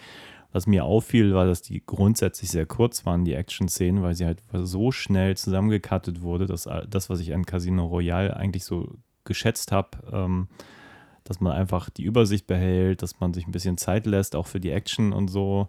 Das weil auch alles ein bisschen handgemacht war. Das hatte irgendwie sowas, sowas schön altmodisches, was einfach super zu Casino Royale passte. Und hier war, es dann doch irgendwie, hat man schon gemerkt, okay, das soll jetzt irgendwie alles moderner wirken. Und, und das mochte ich irgendwie nicht, weil, ja. Aber Ist halt auch krass, ich habe die, die. hat mich äh, eher am Anfang gestört, weil dann auch so schnell Action-Szene an Action-Szene folgte. Ja. Und ich glaube, nach, nach 15 Minuten waren schon drei große Action-Pieces irgendwie vorbei und irgendwie war da auch noch nicht wirklich viel am Plot. Und äh, ich weiß nicht, ein bisschen, bisschen Ruhe hätte dem Film, glaube ich, im Momenten gar nicht geschadet. Ja. Ja, und es ist, äh, also das, was halt eigentlich ähm, ähm, äh, bei dem, bei Casino Royale irgendwie so schön war, dass du halt irgendwie, dass sich die Geschichte halt auch Zeit hatte, sich zu entwickeln. Und das zum Beispiel diese Geschichte zwischen Vesper und Bond und das ist halt nicht alles so hoppla hopp, jetzt lieben wir uns, sondern das hatte halt eine Glaubwürdigkeit irgendwie und auch dieser ganze Aufbau hatte eine Glaubwürdigkeit. Und ähm, hier wirkt es so ein bisschen, als wenn es irgendwie, ja, die haben halt so das Grundgerüst und das Grundgerüst ist irgendwie so äh, Bond auf dem Rachefeldzug. Ähm, wobei für seine Vorgesetzte dann immer nicht ganz klar ist, ist das jetzt ein Rachefeldzug oder ist er irgendwie, arbeitet er noch für sie? Ähm, aber das ist so, wir hangeln uns von Action-Szene zu Action-Szene, weil wir eigentlich nicht wirklich viel erzählen können, weil wir eigentlich nicht, nicht wirklich, ähm, also so die wirklichen Charaktermomente oder sowas, das kommt irgendwie erst nach dem Flugzeugabsturz, wenn er dann mit, mit, der, mit der Frau da irgendwie äh, in der Höhle sitzt und mal irgendwie einfach mal drei Minuten kurz redet, was ihre Motivation überhaupt ist und so. Ähm, Ja, da- das sind auch die, also das auch das Zwischenmenschliche, was hier ein bisschen zu kurz kommt, hatte ich auch den Eindruck. Also am spannendsten ist es eigentlich, mit, was mit zwischen ihm und M passiert. Das mochte ich irgendwie ganz gerne. So, ähm, weil da ist so ein bisschen, bisschen Spannung zwischen denen und ansonsten bleiben viele Figuren sehr blass. Auch diese, diese Kollegin, die ihn dann zurückholen soll, die ist halt irgendwie eine Minute im Film, dann sind sie gleich im Bett gelandet. Ähm, Ja, und man glaub, versteht gar nicht, was der andere findet und dann ist sie eigentlich auch schon wieder raus aus dem Film so und das ist so ein bisschen verschenkt, finde ich, in einigen Mhm. Momenten. Ja, die, die, wie sie dann noch umgebracht wird mit dem Öl bekleckert und so. Es ist zum einen eine falsche Fährte, die dann irgendwie gelegt werden soll, zum anderen aber auch, glaube ich, auch so eine kleine Hommage an Goldfinger, weil die halt auch so ähnlich ist wie die Frau in Gold irgendwie in Goldfinger. Ähm, Eine sehr offensichtliche falsche ja, das ist, Fährte. das ist tatsächlich sehr offensichtlich. Ähm, weiß nicht, also ich, Und es hat ja auch keine Bewandtnis. Das ist eigentlich auch, also einfach inhaltlich ein Problem mit dem Film, weil er findet dann raus, dass es ja gar nicht um Öl geht, sondern um Wasser. Und es hat einfach keine Bewandtnis.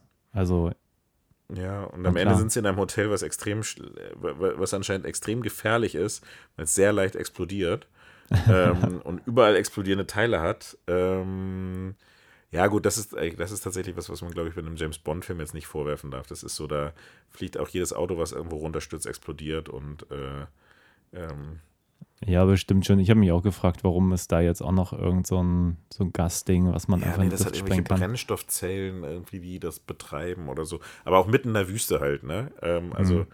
ähm, ja, was ich irgendwie schön fand, war, dass sie so eine, also eigentlich finde ich es ganz cool, einen coolen Ansatz. Eigentlich finde ich es einen coolen Ansatz, zu sagen, okay, das ist halt so ähm, jetzt nicht der nächste Film, der halt komplett neuer Böse, also äh, gut, es ist ein komplett neuer Bösewicht, ähm, aber so komplett ähm, neues Thema und neu hat halt so wie alten Filme halt ganz oft so so Standalone. Ne? Es gab natürlich Blofeld, der öfter mal aufgetaucht ist, aber dass man halt irgendwie so versucht, so ein eigentlich schon sowas, was dann später irgendwie Marvel mit so einem Cinematic Universe oder sowas aufgebracht hat oder die Mission Impossible Reihe, die ist halt auch irgendwie so ab ähm, Rogue Nation ist die halt auch so so eine fortlaufende Handlung irgendwie weitergegangen, dass man halt so diese nicht alles das, was man irgendwie in einem Film etabliert, im nächsten Film wieder komplett über den Haufen wirft so. Ähm, das fand ich finde ich eigentlich einen ganz coolen Ansatz. Ähm, aber irgendwie machen sie da zu wenig draus. Und irgendwie ist es, ist es, ähm, ist es auch zu egal irgendwie. Mm, Was halt irgendwie auch ganz lustig ist, ist, dass der Bösewicht, äh, wenn man die hinterher am, am Ende irgendwie kämpfen sieht, also der äh, so richtig kämpfen kann der auch nicht. Der, ich habe auch irgendwo mal gelesen, der ist äh, äh, eigentlich ist es so der, so ein ganz normaler Typ irgendwie so. Und der wollte eigentlich, hat er immer den Regisseur gefragt, so soll ich mir nicht irgendwie, äh, der, hat irgendwie kein, keine Stahlhände, der hat irgendwie keine, ähm, äh, keine Ahnung, keine Beißerzähne, der hat kein, ähm, keine Glatze, der hat gar nichts. Das ist so ein ganz normaler Typ irgendwie so. Und so kämpft er dann noch am Ende. Und es ist dann irgendwie, die Action machen halt irgendwelche anderen Leute für ihn so. Ist wahrscheinlich äh, relativ realistisch irgendwie. Aber irgendwie war er jetzt auch nicht so der stärkste Bond-Bösewicht. Nee, aber wie gesagt, das hat auch damit zu tun, so seine Motivation ist so ein bisschen so, ja, es hat halt keine Bewandtnis so. Er wird halt irgendwann gestellt und dann ist es sowieso sehr unglaubwürdig, wie er sich überhaupt gegen Bond irgendwie auflehnen kann. So. Wir sehen ja vorher, wie was für eine Kampfmaschine ja Craig Bond ist sozusagen. Ja, der, der Craig Bond ist also das ist halt auch in diesem Film ist es halt auch wesentlich mehr. Also ja. der ist ja wirklich, das ist, äh, wenn man die irgendwie die Anzahl der Action-Szenen. Der springt so da runter und hier gegen und, und, und, steckt halt ein ohne Ende und es äh, tut ihm halt alles nichts so. Und dann äh, kommt nachher er und soll da irgendwie einen ebenbürtigen Gegner darstellen, ohne irgendein Gimmick, ohne irgendwie einen, einen krassen Kämpfer an seiner Seite. Mhm. Äh, und das ist halt schon nicht so richtig glaubwürdig. So. Ja. Also, oder er hätte ihn schwächen müssen mit irgendwas, mit einer Droge, mit was weiß ich, aber eben. Und in dem Film haben sie tatsächlich diese, diese Bond-Trademarks noch weiter runtergefahren. Also er hat noch nicht mal irgendwie ein, gut, er hat ein Auto, aber der, der, das, das ist, da äh, sind er hat sonst, er, er hat keine irgendwie, keine Ahnung, er trinkt kein Wodka Martini, er hat immer noch kein M, kein Money Penny, kein, äh, noch M hat er natürlich, aber er hat halt so, bis auf so ein paar, paar Mini-Sachen, also die haben halt mega schicke Technologie irgendwie mit so fast holographischen äh, Bildschirmen irgendwie in ihrem Hauptquartier, aber ähm, er hat irgendwie, haben sie so die, die, die Bond-Trademarks noch weiter runtergefahren. Ich glaube, es würde tatsächlich in, dem, in der Geschichte auch nicht so wirklich Sinn machen, ihn jetzt mit einem, äh, keine Ahnung, Auto auszustatten, was gleichzeitig ein U-Boot ist oder irgendwie sowas. Ähm, nee, in der Wüste ist das, wäre es ein bisschen dumm, aber, aber eine, eine Sache noch, ähm, ich bin ja wirklich kein Fan von Mark Forster. Also ich finde die Sachen, die er gemacht hat, alle nicht doll. Also Stay, Monster Ball, hielt ich alle immer schon für massiv überbewertet.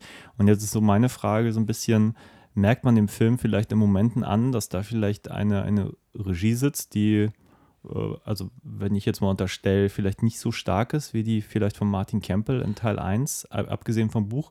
Weil es gibt zum Beispiel diese Szene in der, ist das eine Oper, wo sie da sind? Hm, ja, das ist doch in, in äh Ach, da haben die doch auch schon mal von der WM von berichtet, diese, diese Oper, die quasi am, die Oper, die am Wasser gelegen ist. Ähm, das ist eine echte Oper. Also das. Äh, okay.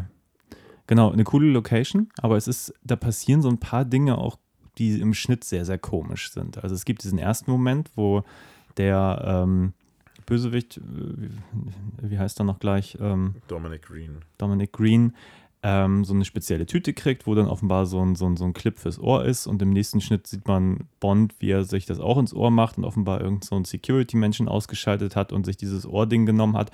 Und man weiß aber auch gar nicht, wie ist er an den gekommen, wie, warum hat er den jetzt ausgeschaltet, um dann am Ende dieser Sequenz äh, zu dem Finale dieser Oper eine ganz komische Kampfszene reinzuschneiden, die offenbar irgendwie mit der Musik und dem Ende der Oper irgendwie agieren sollte, ähm, die sehr merkwürdig ist.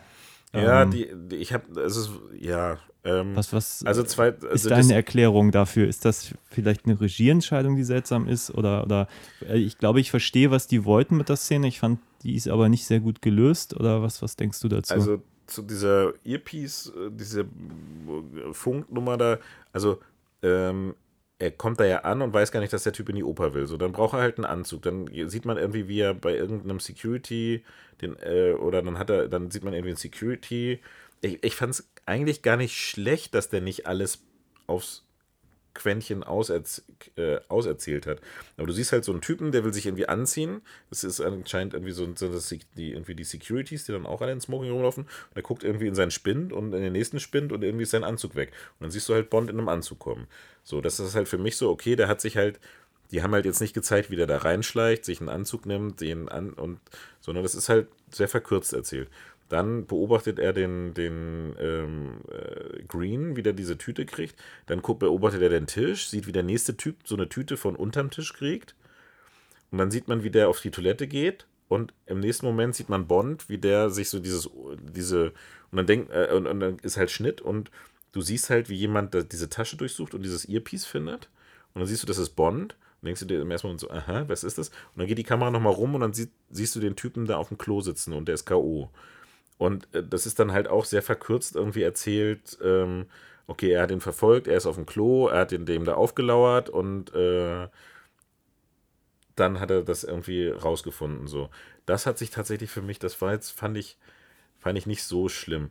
Was ich halt viel schlimmer fand in dieser Sequenz, ist, dass dann, dann belauscht er, wie diese ganzen Leute, diese Organisation, die da halt im Publikum sitzen, warum die sich auch nicht sonst irgendwo treffen können, sondern warum die das ausgerechnet in dieser Oper machen, es sei auch dahingestellt. Ja, dann noch über Funk, aber gut, das ist. Äh, Ja, also äh, schon mal was von Zoom gehört oder so. ähm, und dann ähm, und dann sagt er so, äh, äh, redet Bond plötzlich mit. Und alle so, oh, oh, wir sind enttarnt, wir sind enttarnt. Lass uns alle aufstehen und weggehen. Und er mit seinem Handy, mit seinem Sony-Handy, ähm, macht dann irgendwie äh, noch ein Foto und noch ein Foto und noch ein Foto und noch ein Foto. Und ähm, alle sind enttarnt. Im Prinzip so, wo, wo ich mir denke, so, Na, bis auf der eine sitzen geblieben ja, ist. bis weil auf Mr. White, der sitzen als der geblieben Rest, ist ja. und und es halt nicht macht. Wo ich mir dann, das, das hat mich viel mehr gestört tatsächlich. Wo ich dachte so, wie dumm sind die denn alle? Wenn die einfach nur sitzen geblieben wären und das aus den Ohren genommen hätten, der hätte doch nie gewusst, wer das ist. Aber dass sie dann so, oh, wir sind enttarnt, wir müssen aufstehen und weggehen, damit, er, damit in einem, in, in dem Publikum, wo irgendwie 500 Leute ruhig sitzen bleiben, genau die 10 People irgendwie aufstehen, die dann irgendwie enttarnt sind. Also das machte für mich tatsächlich, das war wirklich was, was mich richtig gestört hat irgendwie. Ähm, und dann kommt diese Kampfszene und ich glaube, das ist so ein bisschen, die haben ja auch schon in der ersten Verfolgungsjagd, äh, wo sie das mit diesem Pferderennen irgendwie unterschnitten haben. Ich glaube, das sollte ein bisschen die Dramatik von dieser Szene und ein bisschen, das, die, diese Action-Szene so ein bisschen, weiß ich nicht, ähm, gut, bei dem Pferderennen ist es ein bisschen, zeigt es, worin eingebettet das ist, in welches Setting. Und ich glaube, das mit der Musik, das ist einfach so, es sollte so zeigen, äh, es sollte so ein bisschen die, keine Ahnung, das war so ein künstlerisches Ding, dass die sich gedacht haben, oh, die Oper ist doch toll, dann können wir das jetzt irgendwie die Oper mit dem Kampf von James Bond irgendwie verweben, so. Ähm, aber Ich verstehe es in der Theorie, ich finde es ist nur nicht gut umgesetzt. Nee, absolut nicht gut umgesetzt. Es wirkt eher irgendwie, äh, es wirkt irgendwie deplatziert irgendwie so. Es wirkt irgendwie so gezwungen. Und dann, was ich nicht verstanden habe, ist dann, dann killt er diesen einen Typen. Nein, er killt ihn noch nicht mehr. Er lässt ihn vom Dach fallen und die Leute von Green killen ihn. Und dann wird ihm aber angehängt, dass er das war, weil das ist nämlich der Bodyguard von einem Regierungsmitglied, was auch in diese Organisation irgendwie so äh, verwickelt ist irgendwie. Und das ist auch so, das führt zu nichts. Also, Ja, es führt dazu, dass man ihm da ähm, seine Reisefreiheit nimmt. Ähm, also Ja, okay, plottechnisch führt das schon zu was, aber es ist halt auch arg unglaubwürdig, dass M das so mitmacht in der, der Konsequenz. Mhm. Also das fand ich auch unglaubwürdig. Aber gut, sei es drum, ist halt Plot-Device. Ne?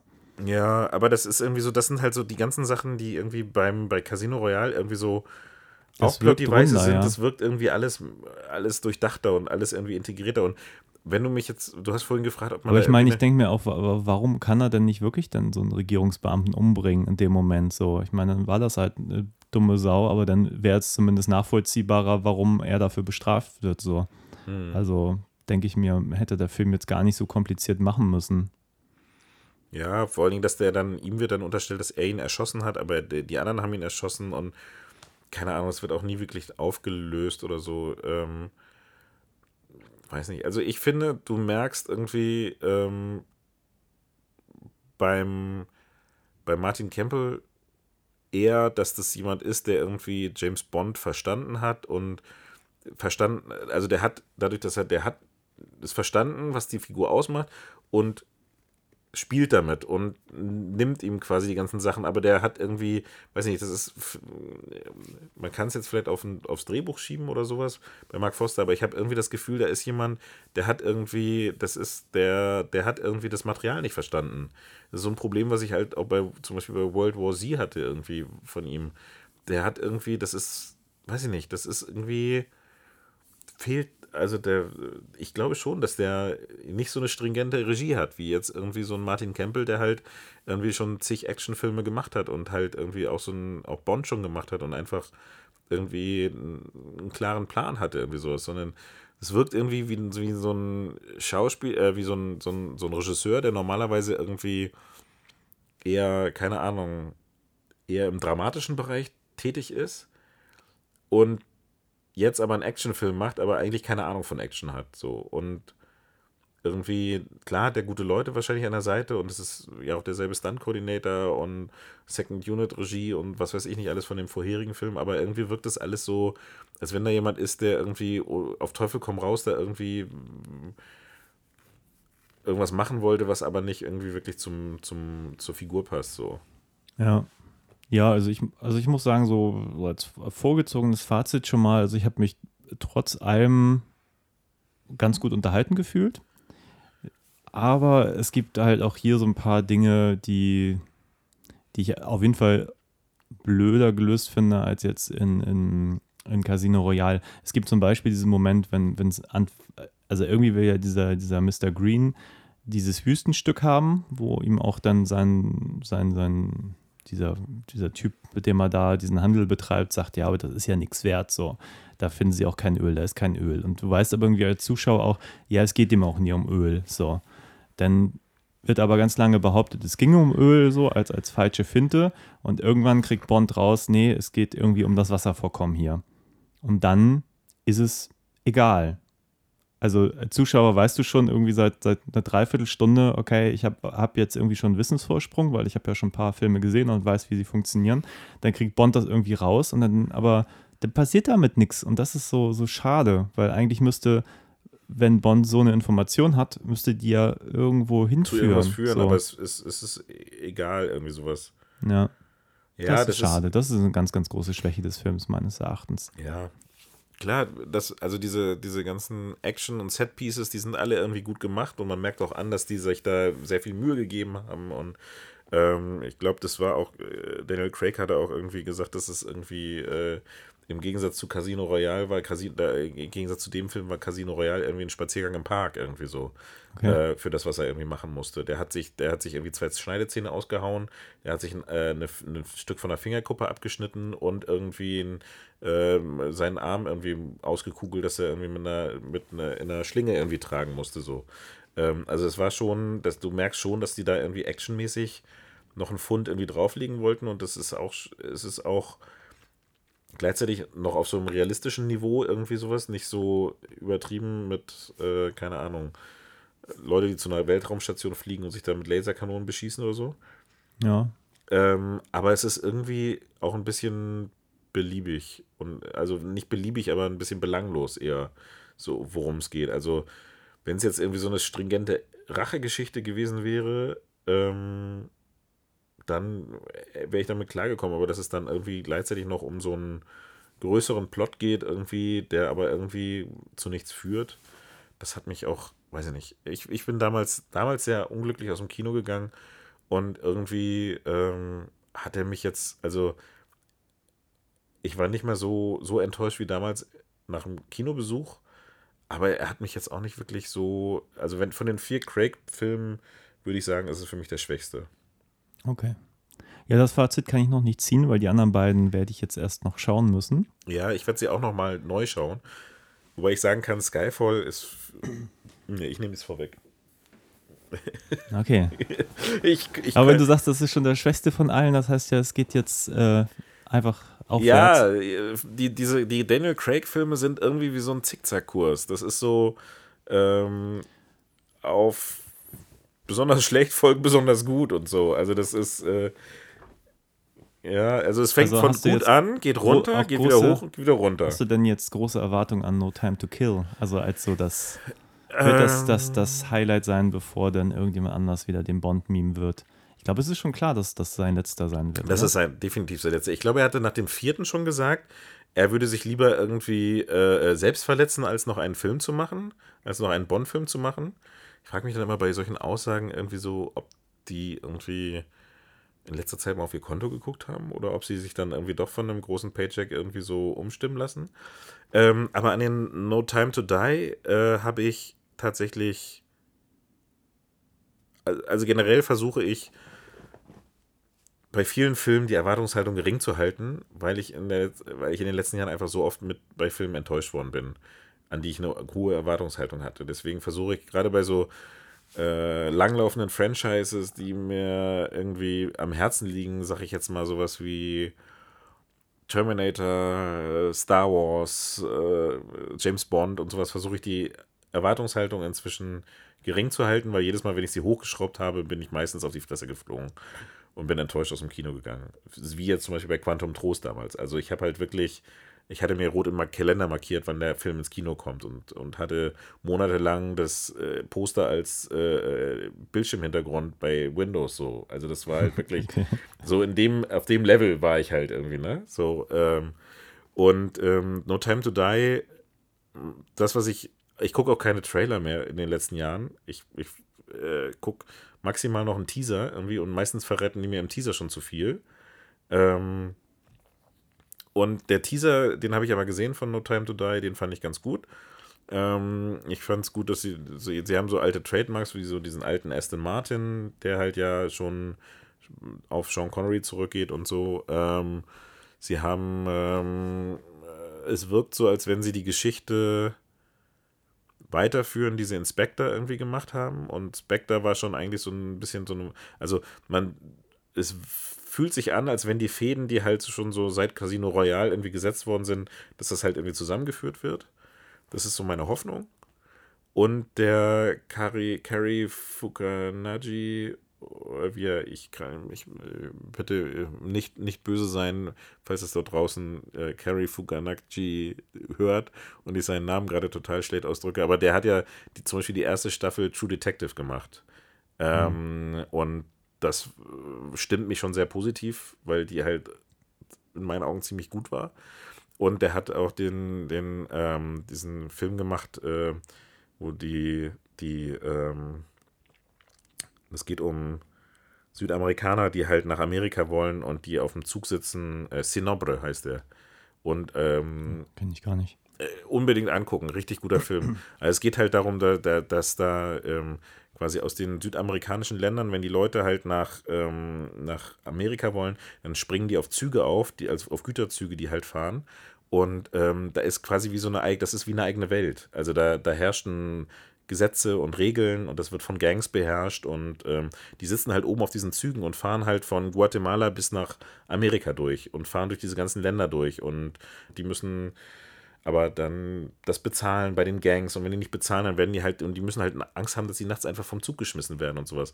Also unheimlich sehenswert. Deswegen an den Regisseur ähm, habe ich hohe Erwartungen ähm, und ich glaube, dass das ein Regisseur ist, der wirklich weiß, was er will, also der, der, der eine starke Regi- äh, Handschrift hat irgendwie. Und ähm, ich glaube, dass das in Verbindung mit einem mit einem guten Drehbuch irgendwie ähm, und einem Daniel Craig, der irgendwie weiß, dass er, mein Gott, einmal noch und dann habe ich die Scheiße hinter mir, irgendwie, dass es, glaube ich, gut werden könnte. Und vielleicht halt auch so eine Sache ist, dass die sich gedacht haben, okay, äh, das ist jetzt das letzte Mal, dass Daniel Craig das ist und alle wissen es irgendwie sowas und dann können wir da vielleicht mal, trauen sie sich mal was irgendwie, weil sie alle wissen, dass das der letzte Craig Bond ist irgendwie. Hm. Mal sehen. Ja. Aber das ist jetzt so meine Meinung. Wir haben jetzt ja noch ein paar Monate Zeit, bis der Film in die Kinos kommt. Ja. Aber dann, Aber, und was, was, was war so dein Eindruck, nachdem du jetzt irgendwie einen Trailer gesehen hattest bei, bei Tenet? ich kann mich überhaupt nicht an irgendwas aus diesem Trailer erinnern. Wie gesagt, das Einzige, was mich so ein bisschen getriggert hat, war die Musik, weil ich dachte, okay, jetzt das Bond-Thema, das, das drückt jetzt irgendwas in mir, da habe ich jetzt irgendwie Lust zu, mir das anzugucken. Und wie gesagt, Daniel Craig fand ich in, in ähm, dem, ähm, wie heißt er noch gleich? Knives Out. Knives Out. Äh, ja, der, hat mir einfach super gut gefallen. Ich hatte einfach Lust, mir was mit Daniel Craig anzugucken. Das äh, war jetzt irgendwie alles, was ich jetzt zu dem Trailer zu sagen habe. Also ich müsste es sonst noch mal genauer mir anschauen und ein bisschen auf den Inhalt achten.